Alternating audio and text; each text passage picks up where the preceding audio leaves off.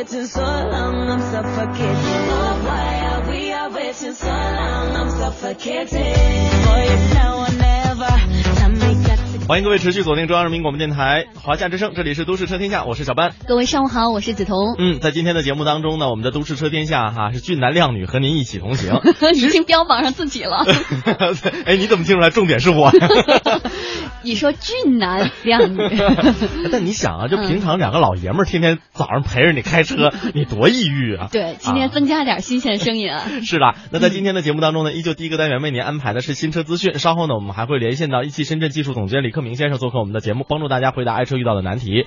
再稍后啊，我们会连线到资深媒体人运泽啊，他会和我们来讲一讲呢路虎发现之旅哈，啊叫为利之争。他现在呢正在这个路上和这个路虎还一起呃开拓新旅程。我们看看他今天到了什么地方。好，闲言少叙，马上进入到今天第一单元。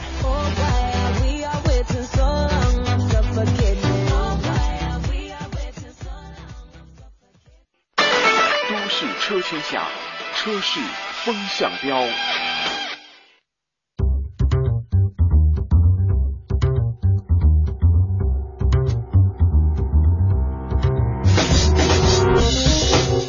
第一条消息来自于奔驰。呃，全新的奔驰 S 六百迈巴赫呢，或者会呃，也许会在今年的十一月份在广州车展正式亮相。此前呢，曾有传言说哈，全新的奔驰 S 六百迈巴赫会在今年十一月初在美国举行的洛杉矶车展发布。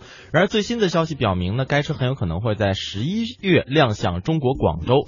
全新的奔驰 S 六百迈巴赫在新一代奔驰 S 六百车型的基础上呢，进一步加长，轴距达到了三米六六五，整车的长度也达到了五米六，哇，好长的一辆车。是那全新的奔驰 S 六百迈巴赫的车型呢，可能会搭载的是六点零升的 V 十二发动机，最大的功率是五百三十马力，最大的扭矩是八百三十牛米。此外呢，全新的奔驰 S 六五迈巴赫车型呢也在研制当中。除了全新的奔驰 S 六百迈巴赫车车型之外呢，奔驰公司还将推出多款的车型，包括六点四米长，采用二加二加二的布局，并且可能会加装防弹装甲的全新奔驰的其他一些车型哈，嗯以及奔驰 S 型的软顶敞篷的轿车。哇，想想哈，这车六米四，真够长的，而且只有六座哈。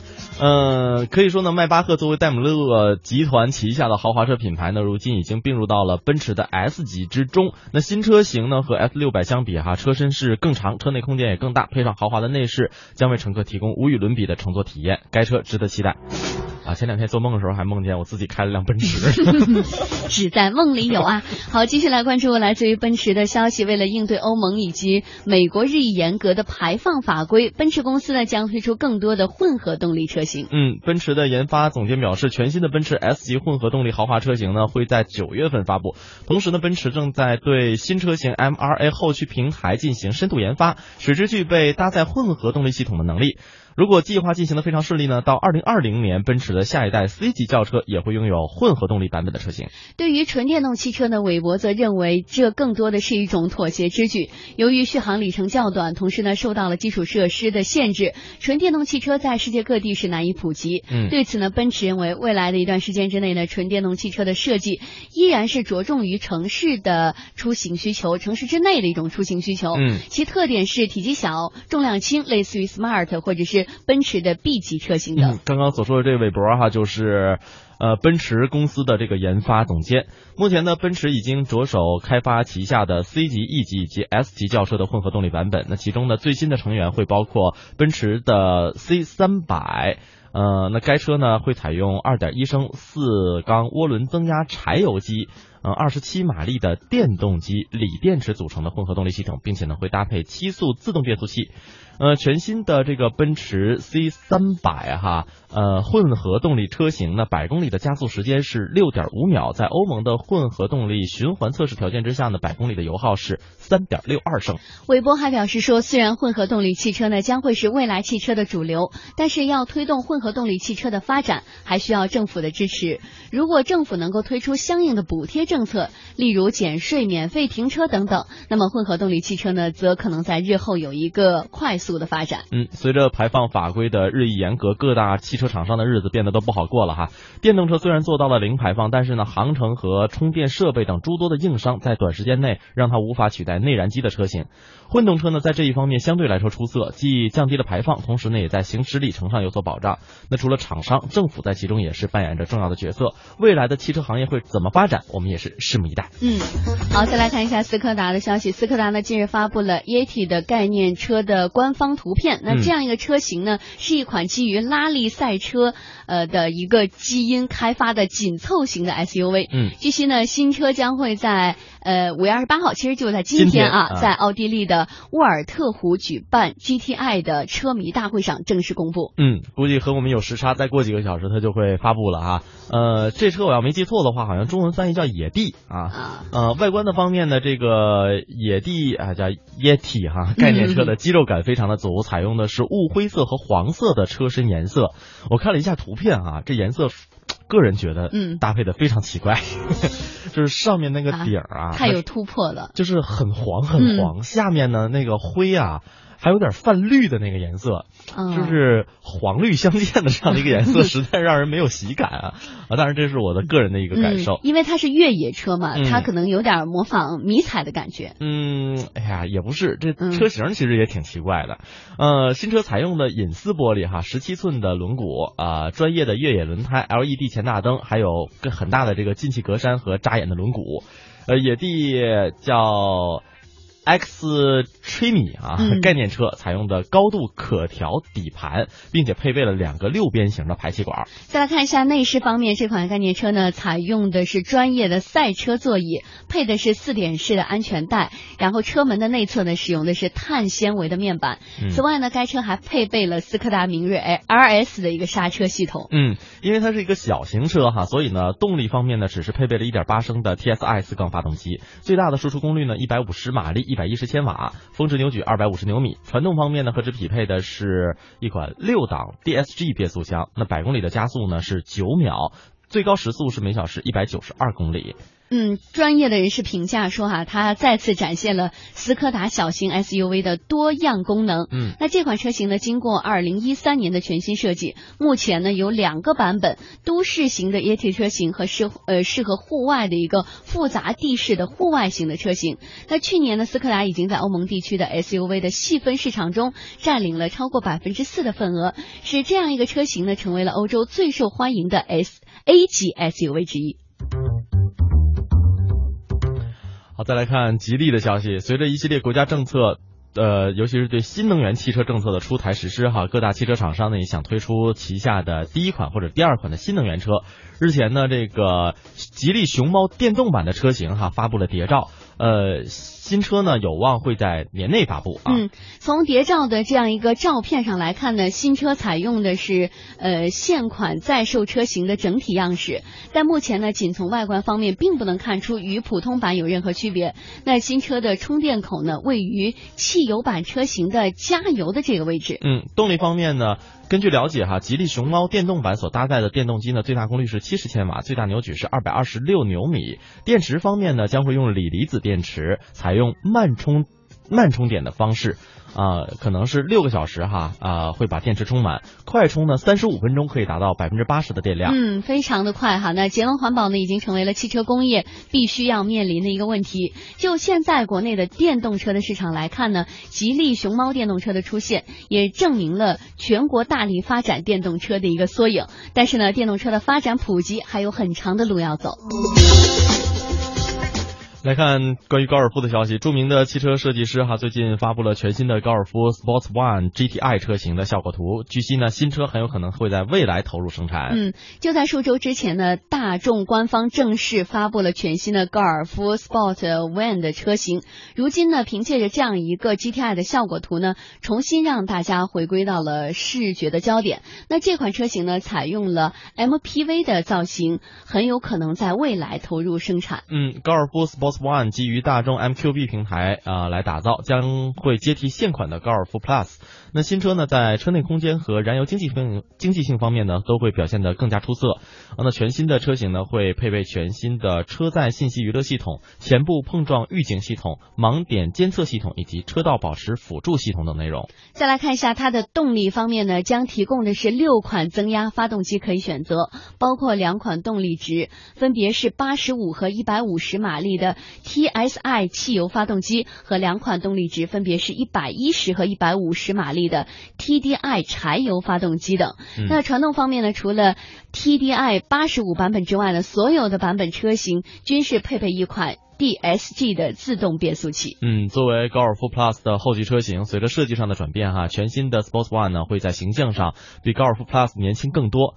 啊，其实现在的高尔夫你就会觉得其实很年轻了哈，嗯尤其是呢，当这个 Sports One GTI 的推出，相信会更为吸引年轻客户的关注。嗯，身边很多啊、呃小年轻儿哈，就是大概和我这样年轻的岁数的人，都喜欢这种 GTI 的感觉、啊。对，超喜欢这辆车。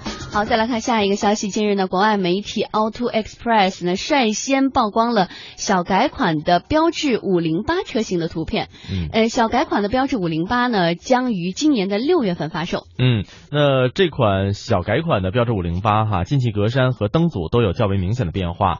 呃，这个标志哈，就是 Pro，这这嗯应该好像葡萄牙文还是什么西班牙文的啊、p u g o 什么的这样的一个英文标志呢，出现在了进气格栅的顶端，狮子的图标呢位于正中央。小改款的标致五零八的这个进气格栅的整整体造型哈和老款相比呢会更宽，风格呢类似全新的标致三零八车型，而前灯组的造型呢会接近全新的标致二零零八车型的设计风格。此外呢，小改款的标致五零八的车型呢，在雾灯上侧哈增加了弧形的日间行车灯，增强了时尚感和科技感。嗯，那么据悉呢，标致为了小改款五零八的车型呢，提供了多款的发动机，其中呢包括新型的一点六和二点零升的 Blue。嗨底柴油机和1.2升的 eTHP 汽油机，以及呢 Hybrid 发动机等。那小改款的标致508的车型的预售售价是两万英镑，约合二十万人民币左右。啊，那这家呃这款车哈改款之后呢，会更为的精致，更有科技感。那新的前灯造型和老款相比呢，也会更时尚，有不错的视觉冲击力。小改款车型的这个日间行车灯也是它的一个亮点。那整车的前脸造型呢，会更加的生动和立体，相信市场潜力会很大，值得期待。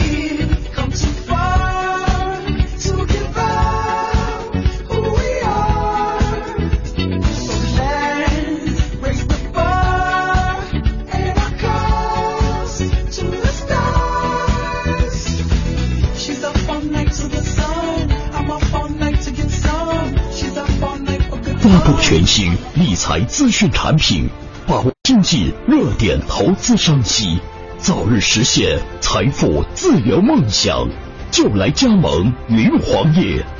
洋财云城权威打造投资理财集装箱云黄业，为金融机构、理财师、理财产品供应商、广告主提供企业展示、资讯发布、产品销售、在线交易等一站式全方位云服务。登录三 w 刀 cafn 刀 TV 或下载央财云城安卓手机客户端，随时随地分享权威信息，随心所欲把握投资商机。云黄页，口袋里的金融云服务商城。三 W 刀 CIFN 刀 TV，央财云城，一城在手，财富尽有。客服热线四零零六幺二八二幺八。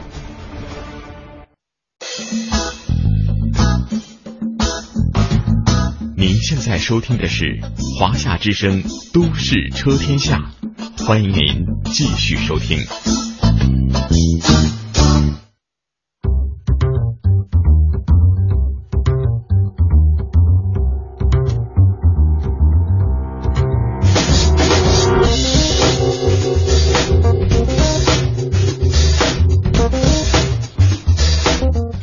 迎各位的持续收听，这里是中央人民广播电台华夏之声的《都市车天下》，我是小班。各位上午好，我是梓潼。嗯，下面的时间当中呢，会请到专家哈，一汽深圳技术总监李克明先生做客我们的节目，帮助大家回答呃爱车遇到的问题。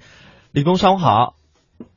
哎，主持人好，大家好。嗯，欢迎李工的做客哈。那在今天呢，呃，应该是呃明天哈，应该是我们的这个深圳车展呃开幕的日子。我相信可能很多朋友呢，可能会在这个小长假期间哈，到深圳车展去呃专门关注一下自己所看中的这样的一个车。呃，特别想向李工请教一下，就是如果我们去车展的话哈，呃，应该呃重点关注一些什么？还有呢，就是如果我真看中了这款车哈，怎么跟人砍砍价，才能把这个车降到我我心目当中比较满意的这样的一个位置？嗯，有请李工。哎，那个这个车展，那个我也去了多很多次，嗯。但是看了很多新车型哈，嗯。还有那个新技术，嗯。就是对我们这是大开眼界。嗯。呃，那现在呢，我们也看到了这个新车，但是我们心里呢也很想买，嗯是吧？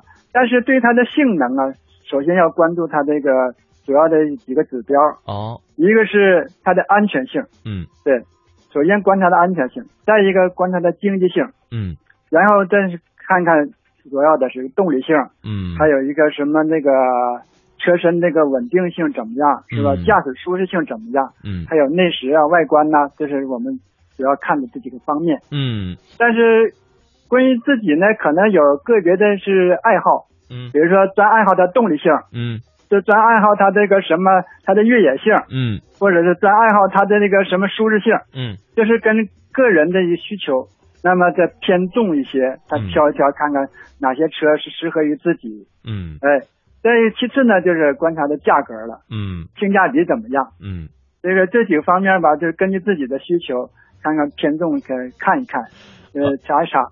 特别想知道哈，李工，像您买车的时候，您砍价吗？您怎么砍？就是专家一般怎么砍价啊？就是怎么才能把这价格砍下来？好多人就是啊，这车商说我今天优惠一万四嗯啊，那我可能也就一万四了，我再砍不下来了。不知道李工，如果人家说一万四的话，您能不能砍成两万？就是优惠。这个呢，这这需要几个方面，因为他那个是，呃，车到经商家、呃经经经商呃这个经销商这个这这经销商手里边之后呢，它已经是市场价了。嗯因为出厂价倒是市市场价，那么和批发价呢，这是三个价格吧不一样。嗯那么你什么时候能打到那个批发价这个这个价格呢，就算可以了。哦因为呃，等到打到出厂价呢，这是一般不太可能的。就不容易因为做到了厂价。嗯对，一般厂家嘛不会给个人嗯，他是给那个经销商手里头。哦经销商手里头，在有活动、有庆典的时候，嗯他会拿出这个批发价，嗯就是说他不盈利，把这个那个就是就是推销出去。嗯慢慢的，大家呢可以赚到比较实惠一些，嗯会便宜一些。对，那我们想这个知道，呃，您说，嗯嗯哎，那个我们赚的比较便宜些呢，就需要什么呢？就要嗯掌握它这个，一个是它这个车型什么时候那个出来，嗯。出来可能刚开始出来的时候可能不能太便宜，嗯。它这个价格吧它不会杀下来，嗯。那么可能是过了半年以后，这个价格呢可能会降，嗯。或者是庆典的时候，嗯。或者是有什么活动的时候，嗯。比如说我们汽车厂的厂庆七幺五的时候，哦。可能它就是会有呃那个把价格就拉下来，嗯。就是拉拢客户或者推销。嗯。还有一个呢是年底，年底的时候呢就走量，嗯那么就边继续完成这个量，嗯它可能是把价格压到最低，嗯那么可能是要要是促销。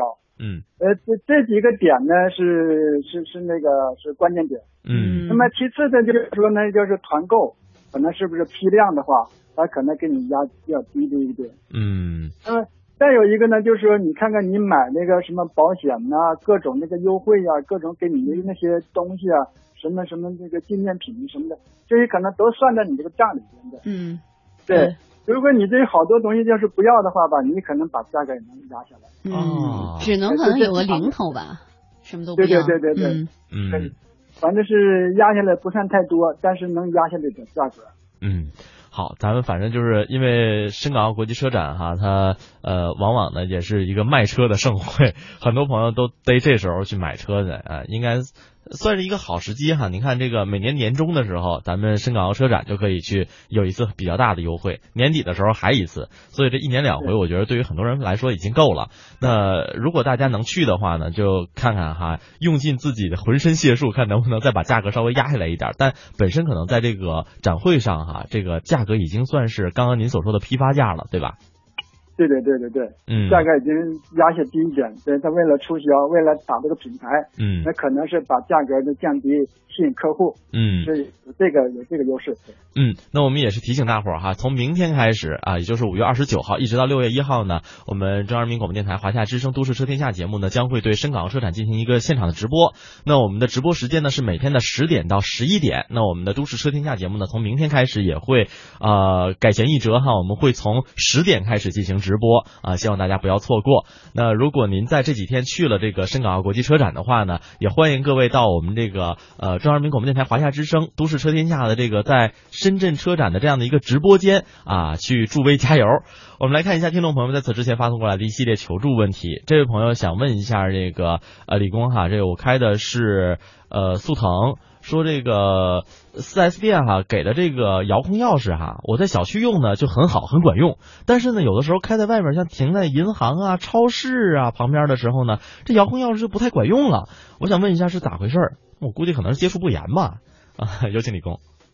呃，这个是这样的，嗯因为我们遥控钥匙吧，它是属属无线电那个发射的一个信号，嗯但是呢，你在所处的那个位置上可能是有比较干扰，嗯。因为，这个干扰之后呢，它这个信号呢可能就是失效，嗯。这个识别不出来你这个信号，嗯。那么它就不会执行你这个那个命令。嗯。所以我们小区的时候，可能附近没有高压线，没有电缆，嗯。没有那个施工那个电焊单位，嗯。或者是没有那各种辐射，那么这种情况下就好用。嗯。一般我们停车的时候，尽量就是在那个远离这些信号源，嗯。或者是发射发射源比较强的地方，那么它就是可以用。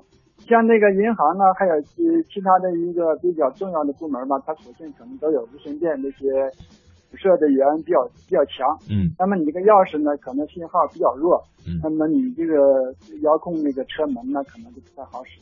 那这个可能该怎么办呢？呃，最好是提的稍远一点，提那距离稍远一点，远、这个你远处这个十米八米，可能就就好使了。哦，就是对对对，自己把它停远点儿。稍稍你换个地方再停嗯就可以了。嗯，好，我们来看下一个。好，我们来看下一位朋友哈，他说这个四 S 店呢建议发动机的内部做一个清洗。他说我是新车，有必要做吗？是像保养一样定期做，还是在特殊情况下做呢？貌似呢以前也有人说啊，清洗发动机没有效果，是四 S 店赚钱坑人的。那请这个李工给我们大家呢来解释一下，这个有必要清洗吗？呃，我们清洗发动机是这样的，一般我们都要求在什么，呃，这三万公里以上，嗯。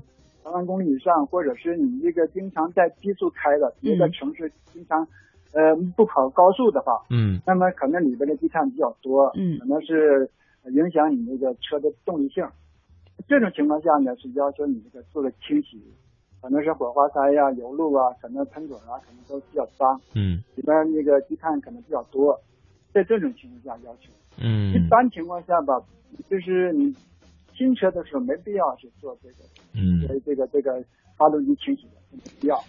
呃，如果是你这个油路比较脏，比如说你加的就是油不好，嗯。这个油站可能比较差，那么里边是可能是油泵啊堵了，油路堵了，这个油路清洗这是可以。嗯。但是如果是新车，你就特别特别新的话，你或者是在半年左右要，最好是在一年以后的两年左右再做。嗯，呃，我还特别想知道啊，就是这个清洗发动机会不会就是对发动机哈有损坏？因为我发现我那车哈，就洗过一次发动机之后，我我原来没这个问题，就是在冬天开的时候，它就会有响，就是那个那个响，就是像那个铁片刮在了发动机上的那个声音。但是夏天就没有，就是在洗过一次发动机之后才出现类似这样的状况，我不知道是不是和它有关系。嗯，这主要是还是那个安装的时候啊没注意，那里边那些那个这个呃呃这个防防防震板啊，嗯或者是什么隔板之类的，可能是刮到你那个气门啊，或者是那里边那个摇臂石啊，或者是前的皮带轮罩啊，这几方面可能是有有刮碰。嗯，那么这是安装这个这个可能是不到位造成的。但和清洗没关系一般的。对，日一般的说清洗吧就不会造成这样，可能它这安装的师傅可能是没太注意，哦尺寸呢位置啊就没安的合适。嗯，好，我们再来看这位朋友的问题哈，是关于开车习惯的一个问题。他开的是呃现在的车哈，说是手动挡的，呃，想问一下李工，点火的时候必须踩离合器吗？这个不一定吧？火的时候不一不一定踩离合器，对对对，嗯。你启动钥匙的时候不一定踩离合器，但是你挂档必须得踩踩那个刹车，这这嗯，对，啊。因为有一些人好像有停车这个习惯哈，就是停的时候呢，他就是还挂着档啊，然后他就把火给灭了啊，这个这个时候你可能真的得踩着离合器启动。对对对对对是是是，嗯。那得啊，对对对，那挂着档就挂档就但平常停车最好别挂着档停，对吧？是是，一般的我们不要求挂的档停。嗯，好，我们，正常驾驶的情况，这这也是应该是正常驾驶不需要踩。嗯，好，我们来看今天的最后一个问题啊。嗯，他说这个钥匙关了也没用，锁不上。后来呢，一直就这样就没电了。想断电，不知道呃有没有，不知道是不是上一次钥匙给放在洗衣机里洗了之后，后来配了把钥匙出现的这个问题。啊、就锁不上车了。对，啊，新配的钥匙嗯对对，也可也也可能就是你的钥匙之后你进水之后啊，嗯可能电池放电放没了。那么这种情况下呢，就是你这个信号没有，就锁车就锁不上，嗯应该是重新换一块电池，或者把里边线路那个重新清清洗一下。呃，不是这个用那个热风啊吹一吹，呃吹干之后呢，换个新电池呢就再试试看。对对，再试试看就可以了。嗯，好，看一下时间，今天非常的感谢李工做客我们的节目哈，呃，也祝您在这个即将到来的深圳车展的时候哈，就是观展愉快。那我们下次节目再会。谢谢李工。好，谢谢谢谢主持人，谢谢大家。嗯，李工再见。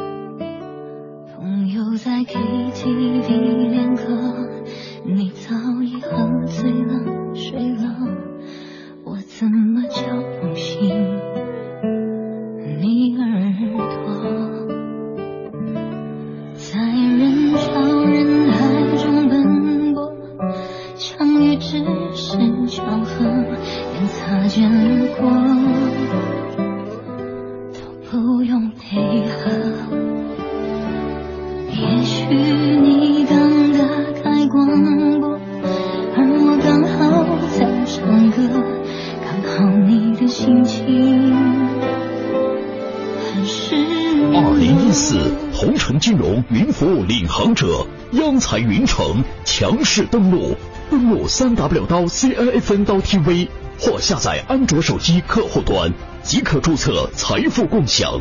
这里有权威专业的投资机构，这里有热门抢手的理财产品，这里应有尽有。入驻央财云城，共创财富未来。央财云城，指尖上的金矿。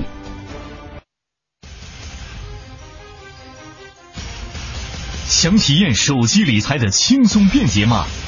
马上参加轻松理财下载商机财经财信报大馈赠活动吧！下载安装同城金融客户端央财云城，新注册用户有机会获得丰厚大奖，还不赶快行动！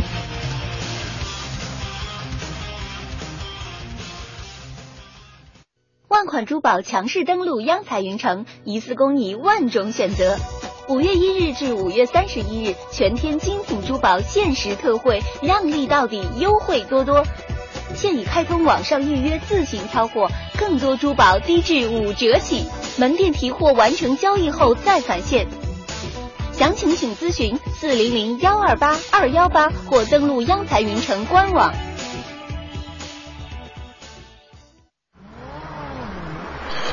擎天柱，我是大黄蜂，你在哪儿？我在休假呢。别开玩笑，擎天柱，我看到一个和你外观牌照一样的家伙。什么？你截住他，我这就来。我抓到一辆和我牌照完全一样的车，警官先生，这是怎么回事？这是套牌车，套牌行为是继酒驾之后又一个重大的交通安全危害。套牌车不仅侵犯合法车主的权益，干扰交通秩序，成为马路杀手，还破坏市场经济秩序，甚至从事不法活动。套牌车，跟我走一趟。套牌违法，违法必究，打击套牌，人人有责。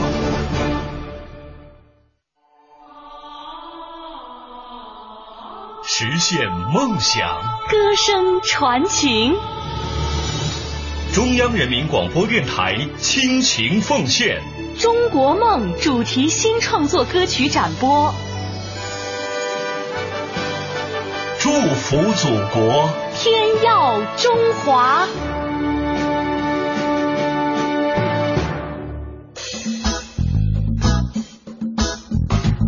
您现在收听的是华夏之声《都市车天下》，欢迎您继续收听。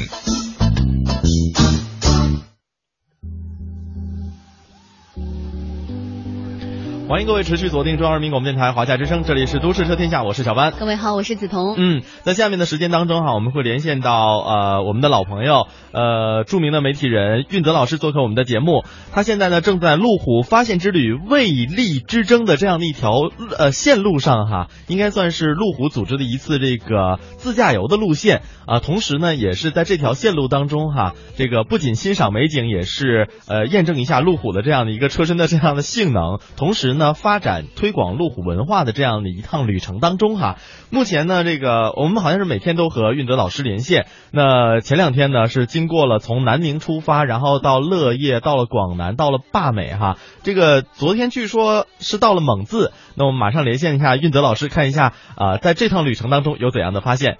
运德老师好，小小班好，子腾好，嗯，欢迎运泽老师的做客哈。现在是在车上吗？对，现在车上，我们刚刚从蒙自我们的酒店出发。嗯，今天呢，我们准备到呃大家非常向往的一个地方，就是哈尼族的梯田。元阳梯田这个地方去，嗯嗯，这个梯田，我相信很多朋友呢，在这个图片当中有看过，非常的漂亮啊。这个时候不知道是不是梯田最美的那个，我应应该是春天，就是这个时候吧，油菜花开是吗？呃，油菜花这个时候可能已经都已经败了吧，都没了是吗？天气比较热，油菜油菜花差不多可能呃春节呃之后或者前都已经开了。所以呢，我们可能很多听众朋友都知道哈，就是元阳梯田是个非常美丽的梯田。是。实际上，呃，我们说哈尼族的这个梯田是真正的大地艺术，也是真正的大地的雕塑哈。嗯。而且呃，对于这个哈尼梯田是怎么形成的，相信朋友们也都知道，因为呃这个地方的沟沟坎坎特别多哈，坡陡坡的这个缓都不一样。嗯。所以呢，哈尼族人特别聪明，他们在这个坡比较缓的地方呢，就做大梯田。嗯。那么如果要是呃坡比较陡的话，他们就做小梯田。嗯。甚至连沟沟坎坎的石头缝里面，他们都开垦。嗯。所以呢，这个哈尼族整个把当地的这个大地呢，变成了一个一片艺术，一片这个美的海洋。呃，因为不同的季节、不同的颜色，所以呢，你每次来到哈尼梯田的时候，你会你会看到不同的颜色。你比如说，你说油菜花开，你就一片的绿和黄哈。嗯。到秋天的时候，可能就是红的，或者是呃那种金黄色的了。嗯那么现在呢，相信是绿油油的，还有很多的鲜花在开放。嗯。嗯，一定是非常美的一个景色哈。那同时呢，呃，如果大家有机会的，呃，就是有空的话，可以上网去呃搜一下我们这个发现之旅哈，可以见到很多老师呢在呃论坛啊各个论坛当中或者是一些网页当中哈拍摄的这样的非常漂亮的一些图片，就像我们也自己亲身去了一样。我刚刚特别看了一下哈，今天的这个旅程应该算是短的哈，蒙自到元阳好像这个距离不算特别长。对，呃，不太长。我们中午的时候就能到了元阳，呃，那么到了元阳以后，下午呢，主要是在这个呃梯田上面，我们来就观光，甚至呢感受一下当地的这种哈尼族的梯田文化。嗯那我我简单的介绍一下，因为我知道从明天开始，我们的节目呢就开始是粤港澳的车展是现场直播了，我们可能就没有机会连线了。嗯那么呃，我们现在还有几天的时间才能到达我们最终的目的，呃，目的地就是西双版纳呃景洪这个地方啊景洪对，啊西双版纳。所以呢，所以呢，我我想呢，今天我们到这个元阳之后，那明天的时候呢，我们将到达这个普洱。嗯普洱呢，我们到这个地方去问茶，呃，采茶嗯，感受一下博大精深的茶文化。嗯呃，看看这个普洱茶是怎么样个生产、采集以及制作出来的。嗯，然后呢，最后我们可能会从普洱一直到西双版纳哈，西双版纳呢这个也是有非常独特的这样的一个风格的。嗯没错，没错。我们从呃，子腾你说啊。嗯，我看到了，整个在图上，从这个蒙自到元阳，好像是山路比较多，是吗？对的，我们嗯现在刚刚离开酒店，还在它的城里面，在、嗯呃在行走。嗯那未来呢，我们可能呃再过那么差不多十几分钟就开始是山路了。嗯据说这个山路还呃挺崎岖的，不是很好走，所以八十公里的山路我们可能要走两个小时，至少要走两个小时。刚才我们的这个导航在说啊，我们可能要走两个小时才能到。嗯，而且呢，对于很多人那来说，我我啊，您说，嗯，没有没有，我想说一下，就是说，呃，到了普洱之后，我们从普洱明天出发呢，我们就会去呃景洪这个地方。嗯那实际上我还特别期待的就是明天之后呢，我们将就穿越热带雨雨林，可能有几个小时的不间断的穿越这个热热带雨林。嗯其实我们也是想这个完美的展现一下这个路虎全地形的全天候的这种卓越的性能。呃，可能只有路虎能够做到很多很多其他车型做不到的东西，所以呢，嗯我们也想挑战一下雨林，挑战一下这个我们自己的那种体验啊，那种感觉。确实哈，这个这一路好像是地形是相当的复杂哈，这个有溪流，然后有山路，有高速路啊、还有还有各种各样的这个、呃什么峡谷这样的嗯道路哈，应该说是比较难开的。呃，不知道在车上您的感受是怎么样的？这个是不是很舒坦、很舒适？嗯，车上还是比较舒适的，但是就是因为空调啊什么，因为虽然这边很热，但是空调的这个呃温度啊很适宜，而且我们觉觉得很舒服。只是到了呃下午的时候或者中午的那时候，可能太阳特晒的时候哈、就是有点难受了，因为你无论空调再好，它太阳直射进来的那个晒让，尤其女孩子有点受不了哈，就直接直接晒你的这个皮肤。我们甚至全副武装，你知道吗？眼镜、帽子，完了胳膊上面全部都那个武装好了以后，呃，咱们华之声有朋友说说你你不会是去那个扫马蜂窝去吧？怎么这么多捂的这么严呢？嗯，已经遮盖的很严了。另外就是现在应该是这个出去自驾游比较好的一个时间了，天气啊也不错哈、看到外边都是晴空万里的。呃，很多朋友呢在这几天的这个听我们节目的过程中呢，也会觉得这样一条虽然看起来以前比较冷冷门的这样一个自驾线路呢，呃，应该是现在有很多人都充满这种期待了。那您觉得像您整个这条从南宁一直到景洪，就整个这十一天的发现之旅，您觉得这个旅程可以推荐给我们喜欢自驾游的朋友吗？当然了，嗯我觉得这个这条线路是非常好的，因为我们从南宁出发，呃，经过了不同的地方，从广西的这个呃南宁，一直到乐业，到百色，到百色是最热的。我们说这个百色那时候已经我们的车外温度已经四十一度了，嗯是非常非常热的。然后我们又到了坝美，呃坝美，到坝美的时候温度一下就降下来了，而且坝美有一个这个世外桃源，里面是非常惬意，在里面我们呃搭帐篷哈，安营扎寨，呃住帐篷住了一晚上，呃听着那个这个蝉蛙声叫，跟蝉蛙一起睡觉，我觉得挺有意思的啊。然后从坝美昨天出来到了蒙自，那未来呢，我们会在呃西双版纳，也就是景洪这边呢，我们还去一个地方叫做呃曼丢村啊，听说过吗？曼丢村没有这个村呢，实际上具有两百多年的历史。呃，它是一个非常典型的一个古寨，全村呢还有八十八户人，而且呢，这个地方的人呢也很很那个热情哈。呃，人们说说走进了这个呃曼都村以后呢，你就会就旅游车呢就会停停满了寨子，因为里面人特别多，很多人都愿意去那玩儿。而且村长呢会带着窈窕妩媚的这个叫小朴少，小朴少，我我估计可能就是小孩子或者小女生吧，嗯双手合十啊，还呃就是接待你，而且为每每一位游客呢佩戴这个荣誉村民证。而且还给你起上一个傣族的名字，嗯，呃，我我特别期待这个哈，我不知道我的傣族名字将会是什么，我估计他可能也会根据你的，比如说外观的形象啊，或者你的年龄啊，给你起个名字，呃，挺有意思的。另外呢，就是这是一个曼丢村哈，另外呢，我们还会去呃修禅啊，禅修不叫修禅了啊，就嗯这个这个禅修也是我很期待的一个，就是到了这个地方以后，你会呃到寺庙里面去呃打坐呀，去洗礼一下我们的灵魂，因为毕竟我们已经走了呃十一天了哈，嗯。到最后的这个时候呢，到这个他们的这个呃总佛寺打坐禅修，感悟一下禅意，听一下呃他们怎么讲禅，然后呢呃与这些住持呢共同呃修心啊，也信在这里面，我们觉得可能会有不一样的感受，嗯，我相信可能很这是我多朋友们最后的里程。对，听完了之后哈、应该是心向往之。毕竟呢，这个季节到来的时候，应该算是旅游的一个比较高峰的时间段。嗯尤其是你看各个学生哈、马上都要考完试了，要放假了。那其实不妨哈、对就把我们这趟路虎发现之旅呢，作为自己的这样的一个参参考，我们也可以去走这样的一条路，相对来说并不是特别的危险，对吧？对对对，没错。我觉得呃，云南真的是每一个地方都有好玩，好多好玩的地方。嗯你比如说，我们到了蒙自这个地方，蒙自虽然就是呃，原来在我的印象中，大家都知道蒙自是呃出这个过桥米线啊，嗯它是起源地啊，就是非常好吃。昨天晚上我们品尝了一下的过桥米线，你说那个海碗啊，很大的，那个我我我觉得我有有我两个半头这么大吧，那一大碗，看着特别特别奇特。然后我们在那儿也拍了很多照片。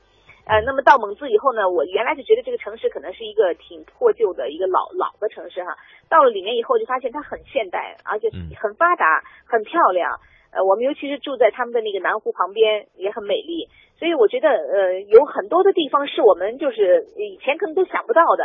你的印象中可能是这样的，但实际上你到了那个地方，它是另番另外一番景象。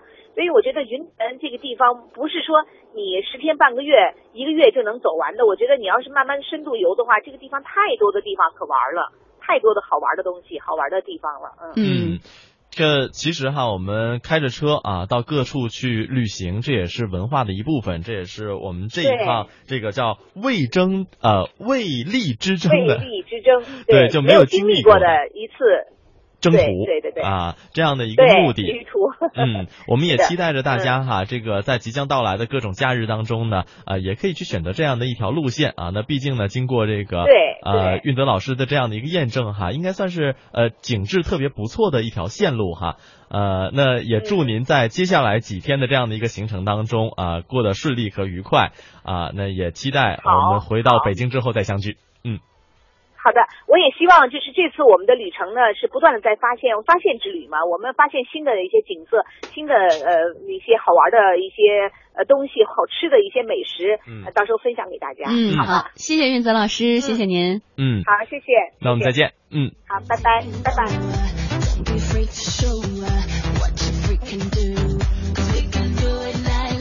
好，接下来的时间当中呢，进入到了我们的试驾环节哈，我们将和大家一同来开一段奇异的车。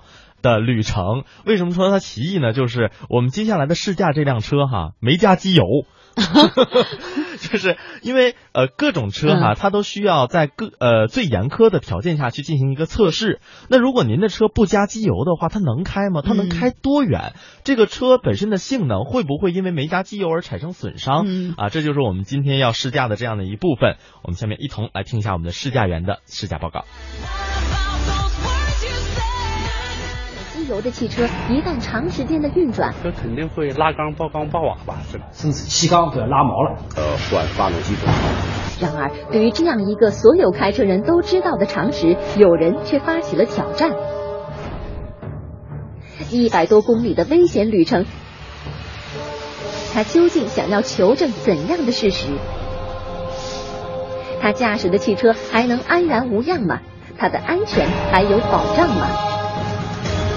没有机油的汽车能跑多远？正在为您播出。有车的朋友大都有这样一个常识：车子发动机里是一定要有足够的机油的。为了让发动机能够有符合运转要求质量的机油，每次对汽车进行保养的时候，都要对发动机的机油进行更换。可是，在我们今天的节目中，就有这样一群人，他们要挑战无机油行驶的极限，要驾驶一辆放空机油的汽车行驶。他们能跑多远呢？会有意外发生吗？老王是一个有十二年驾龄的老司机，也是一个玩车的发烧友。跟每个喜欢车的人一样，看到梦寐以求的好车，都免不了激动兴奋。可是今天，这辆停在老王身边的豪车，让老王紧张万分。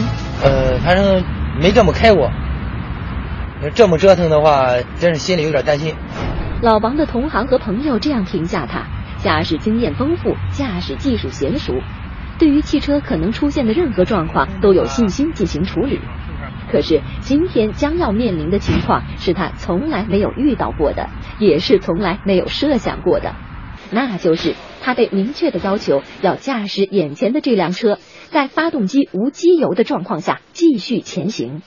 呃，车肯定会拉缸、爆缸、爆瓦吧之类的。没遇到过这事，觉得这个很正常嘛，没有机油怎么跑啊？没机油，没机油应该不能跑了吧？如果最厉害的，可能将来会需要呃换发动机总成，这是比较严重的。在我们的日常生活中，摩擦可以说是无处不在。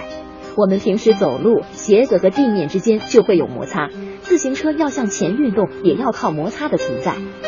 但有时候摩擦又会给我们带来许多意想不到的麻烦，这时人们就要想办法克服摩擦阻力，比如说往自行车的车轴上加点润滑油，通过轴和轴承之间形成的油膜来减小摩擦，使我们骑起来更轻松。汽车机油实际上就是指汽车发动机内使用的润滑油，这是汽车发动机系统的一个重要组成部分。润滑油一旦不存在了，汽车发动机缸体和活塞环的金属表面就会产生干摩擦，这样就会带来一系列令人难以接受的问题。发动机上如果没有这个这个呃润滑油的情况底下，发动机早就产生了各种各样的故障，比如说许多呃这个和轴承都要烧坏了，甚至气缸都要拉毛了。从普通驾驶者到专门研究热能动力的专家，都认为无机油行驶是不可想象的。如果强行试验，必将对汽车发动机造成毁灭性的损伤，由此产生的危险不言而喻。这么折腾，反正这车呢，就说那个最担心的就是发动机，发动机怎么也得照着八万十万的吧。如果坏了的话，那真的就说也不是个小钱。尽管老王对无机油继续行驶可能造成的问题感到非常的紧张，但无机油行驶的准备工作却在有条不紊的进行中。在技工的帮助下，工作人员已经将车内的机油完全放了出来。咱们用的那气枪呢，是为了把那个里边多余的油尽量呢给它吹出来，呃，让它里边呢就是说有最好越少越好这种机油。然后再去做路试，看它的效果是如何。明知山有虎，偏向虎山行，这是勇者所为。可是拿着这么贵的豪车去进行这么一项不管怎么看都会失败的验证，老王他们这群人到底图的是什么呢？难道就是为了过把瘾，满足一下人的破坏欲吗？应用这个的目的呢，就是考核一下，采用了修复技术以后，发动机添加了碱膜修复剂以后，它的表面是不是非常光滑了？它的摩擦系数是不是降低了？它的强表面的这硬度是不是提高了？那么我们现在明白了，这次看似疯狂的行为，实际上是为了验证一项前沿技术，即金属减膜修复技术。俄罗斯在上个世纪七十年代，他在乌拉尔地区进行钻探的时候，发现这么一个令人费解的这样一个一个一个情况，就是钻头啊，在地质勘探中间钻到某一个地方的时候啊，钻头不仅不磨损，相反还得到了很好的修复。于是工程人员就在同一个钻具厂又订了上百套钻具。然后用这些同一批号的钻具在同一区域不同的地方下钻，结果发现这个修复现象不是偶然的，钻具表面都得到了改善，磨损率大大低于其他地方。为什么会有这种神奇的现象出现呢？于是工程人员就把这个地区的岩芯取出来，对岩芯进行了详细分析。它能够起到。修复和减少磨损的这样作用，后来马上被俄罗斯军方控制起来了，因此变成一项很重要的保密的这样一个技术。当科学家研究这项技术在军事领域中的应用时，这项旨在减少武器摩擦损耗的技术又被科学家根据它的特性和使用效果，发展出了一个特殊条件下的应用。在坦克发动机润滑油中间添加这个产品以后呢？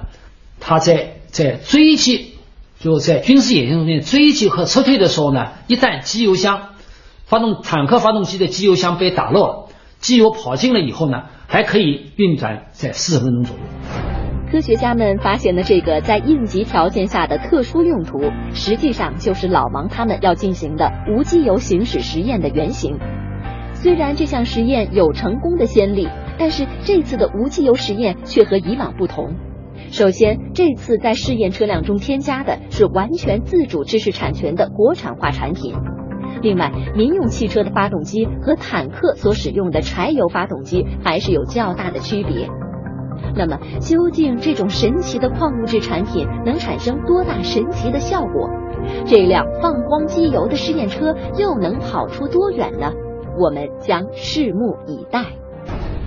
这是中国地质大学材料科学与工程学院的一间实验室，白志民教授正带着自己的研究生进行着一项关于金属碱膜修复技术国产化的课题。呃，升温石它是一种矿物，是成分上是羟基硅酸镁。那么这个羟基在受热的时候呢，它就会挥发出来，这样呢，它的镁离子受到的约束力呢就会降低。这样呢，它有利于和摩擦副之间的相互作用。蛇纹岩，这是一种硅酸盐矿物，把它的粉体制成试验样品，在高分辨率的透射电子显微镜下，这种矿物质的原子排列呈现出令人欣喜的层状结构。物理学表明，具有层状结构的分子在摩擦力的作用下，表面会进行滑移。如同石墨等固体润滑剂一样，有减小摩擦的作用。当它进入到摩擦副的表面之后，它和铁离子发生交换，从而改善摩擦副表面的微结构，包括它的晶界和晶体的特征，从而提高它的表面硬度、光滑度、强度。这样呢？减少它的摩擦，同时呢，它对金属摩擦副呢产生修复。它的关键在于在摩擦过程当中，镁离子和铁离子之间的交换。在发动机钢套和活塞的表面，当我们用眼睛看它时，它是如此的光亮平滑；但是在显微镜下，它却是崇山峻岭，有许多微凸体。可以想象，当活塞和钢套相互作用时，这些微凸体就像研磨机的锯齿，在摩擦力的作用下，对加入的适量矿物质粉体进行超精研磨，充分细化。在被研磨的同时，细化的粉体一刻不停地清理着摩擦表面的污染物。凹坑里存留的污染物逐渐被细化了的矿物质材料所取代。当金属之间发生磨损时，摩擦能增高，矿物质以润滑油为载体被带到摩擦的表面，和摩擦表面发生一系列复杂的反应，保护层同时开始生长。当磨痕获得修复时，金属间释放的摩擦能降低，自修复材料和摩擦表面的一系列反应就会停止，保护层也就不再增厚。老王他们之所以敢进行这次汽车无机油行驶试验，主要依靠的就是使用金属减磨修复技术修复以后产生的这层保护层。这个看上去十分不起眼的小瓶里，就装着白志明教授实验所用的矿物质修复材料摩安修复剂。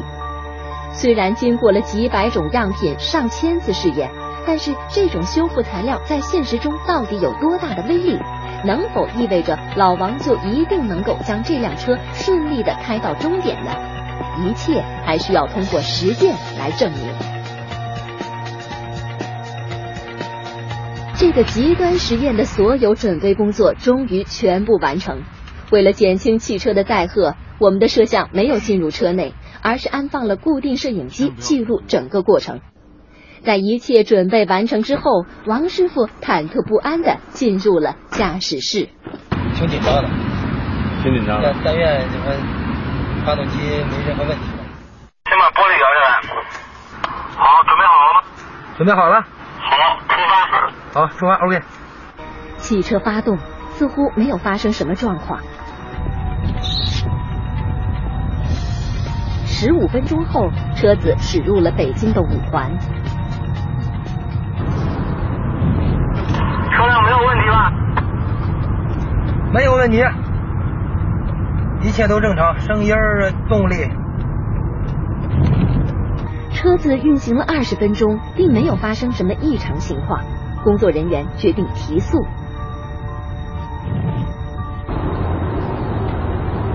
速度可以提上来一点了。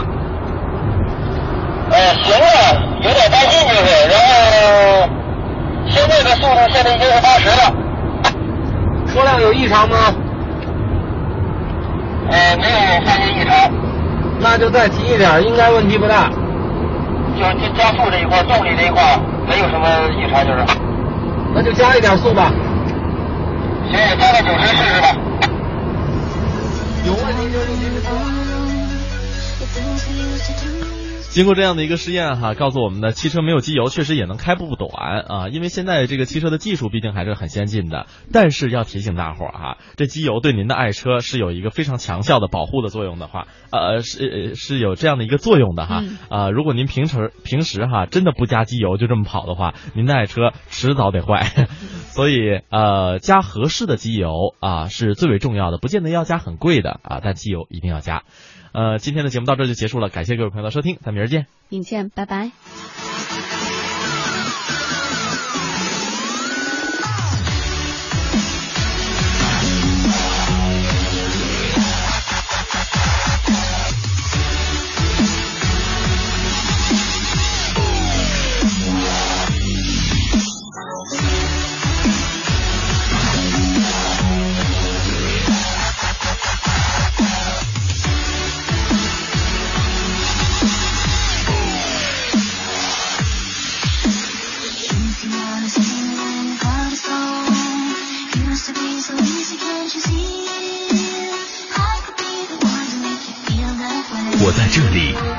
丰富详尽的世界动态在这里。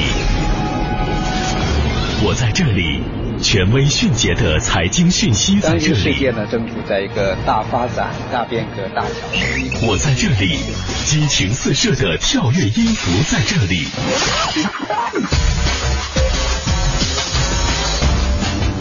我在这里，体贴实用的生活妙招在这里。我在哪里？快乐与感动就在哪里？我是谁？FM 八十七点八，八十七点八，一零四点九，AM 一二一五。中央人民广播电台华夏之声，我们一起在路上。